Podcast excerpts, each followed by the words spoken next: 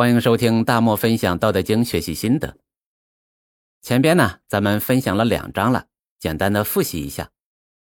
这第一章，老子说：“道无恒道，名无恒名。道看不见摸不到，道呢没有过去和未来，但是又贯穿过去和未来。道生万物是为有，有最终会化为无，这是很玄妙的事儿。”如果领悟了道，就是打开了通往新世界的大门。第二章呢，老子进一步解释“道无恒道，名无恒名”，这是天之道。人之道要效仿天之道。作为领悟了道这个东西的圣人，虽然根据社会运行需要来制定人之道的规则，把世间万物分为美丑、善恶、长短。上下等等相对的东西，但是要理解这种分法呀，并不是恒定不变的。知道变通，人们的生活才会过得圆润。同时，天之道做的所有事都没有明确的目的，生化孕育万物，并不是为了让万物回馈自己。所以，悟了道的圣人，在制定人之道规则的时候，一切的出发点。都不是围绕着自己的利益，而是围绕着人类社会怎么能够运转的更加和谐。所以说，圣人居无为之事。圣人教化万民，不是靠说教，而是圣人按照规则做事。这万民呢，不管你明白还是不明白，就先学着圣人做事就行了。所以说，圣人。行不言之教，这都是符合天之道的人之道。既然老子说圣人居无为之事，行不言之教，那么接下来就对无为之事和不言之教进行深入的解读。那咱们这样连贯起来学习，就觉得比较顺畅了。研究《道德经》的呀。有一派坚持《道德经》是老子写给王侯将相的治国理政之书，那第三章呢是他们的重要证据。听第三章描述的口吻，这不尚贤，使民不争；不贵难得之货，使民不为盗；不陷可欲，使民不乱。这上不干嘛，这民就不干嘛，这明显。是教王侯将相怎么管理老百姓的。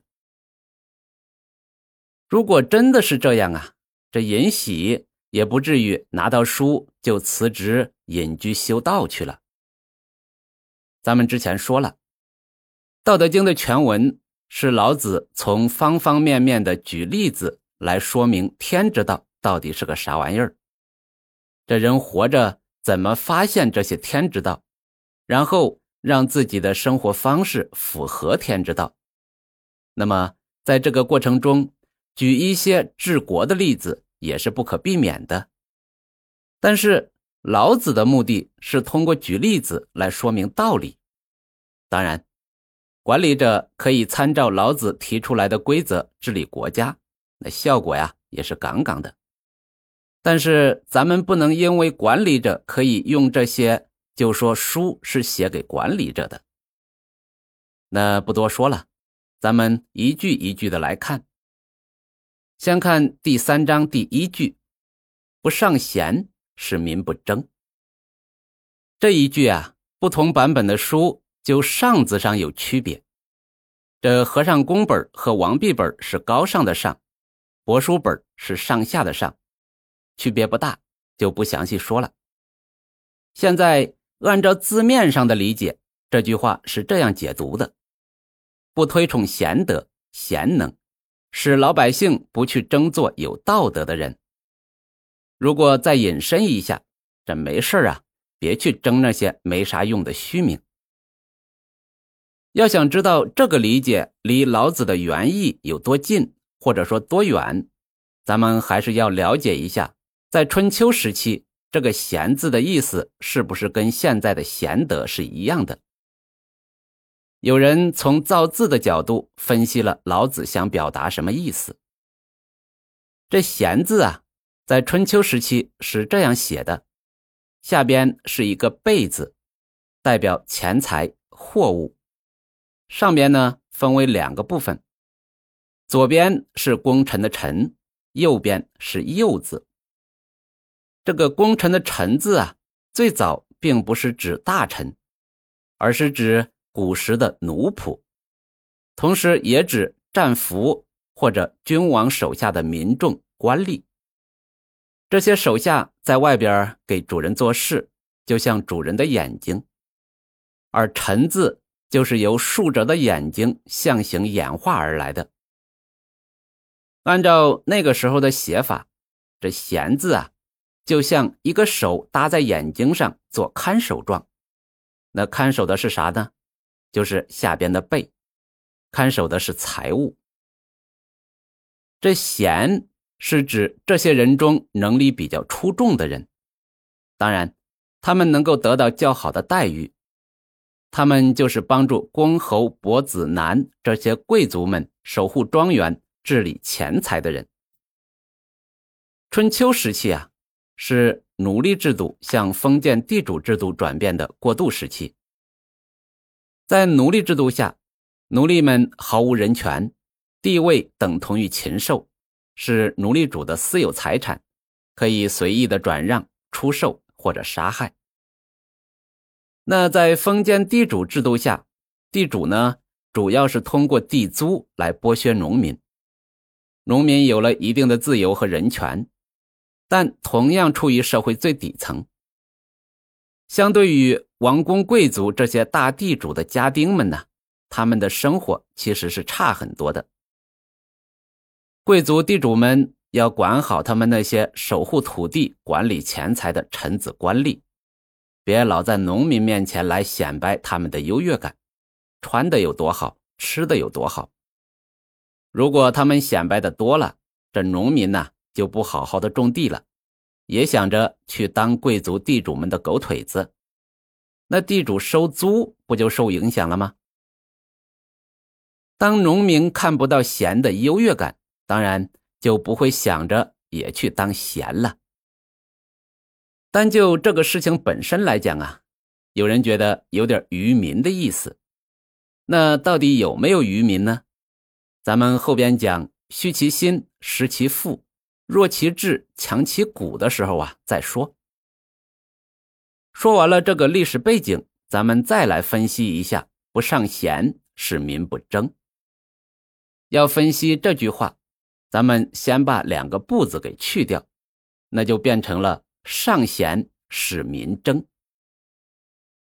上位者推崇贤德、贤能者，附带的呀，其实是这个名声还可以带来不少的好处。比如优先加官进爵，比如汉朝实行的举孝廉，就是直接可以当官。既然有名声有好处，那么大家都想去争取，但是最终的名额是有限的。为了争到自己想要的结果，这个过程啊就不那么美好，一定存在勾心斗角、徇私舞弊的事情发生。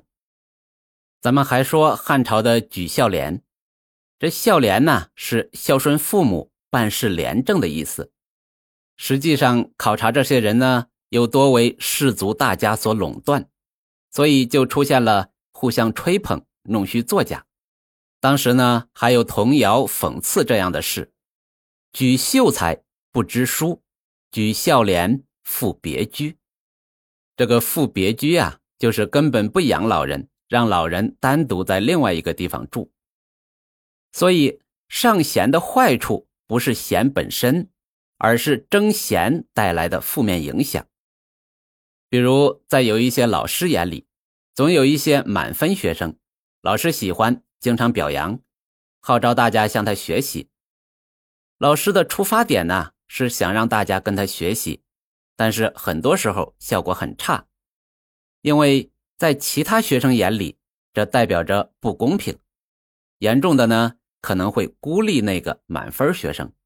背后啊，是每个人都想得到老师的重视。有些公司热衷于评优秀员工，但是不管怎么评，总有不同的意见。原意呢，可能是想促进员工的良性竞争，结果呀，很可能是乌烟瘴气。同时，有优秀员工，意思是剩下的都不是优秀员工喽。所以，不上弦的目的是不要大家争，避免为了争这个弦而影响正事儿。从咱们个人角度上来讲，踏踏实实做好自己的事。至于上边推崇的那些虚头巴脑的东西，也别太在意。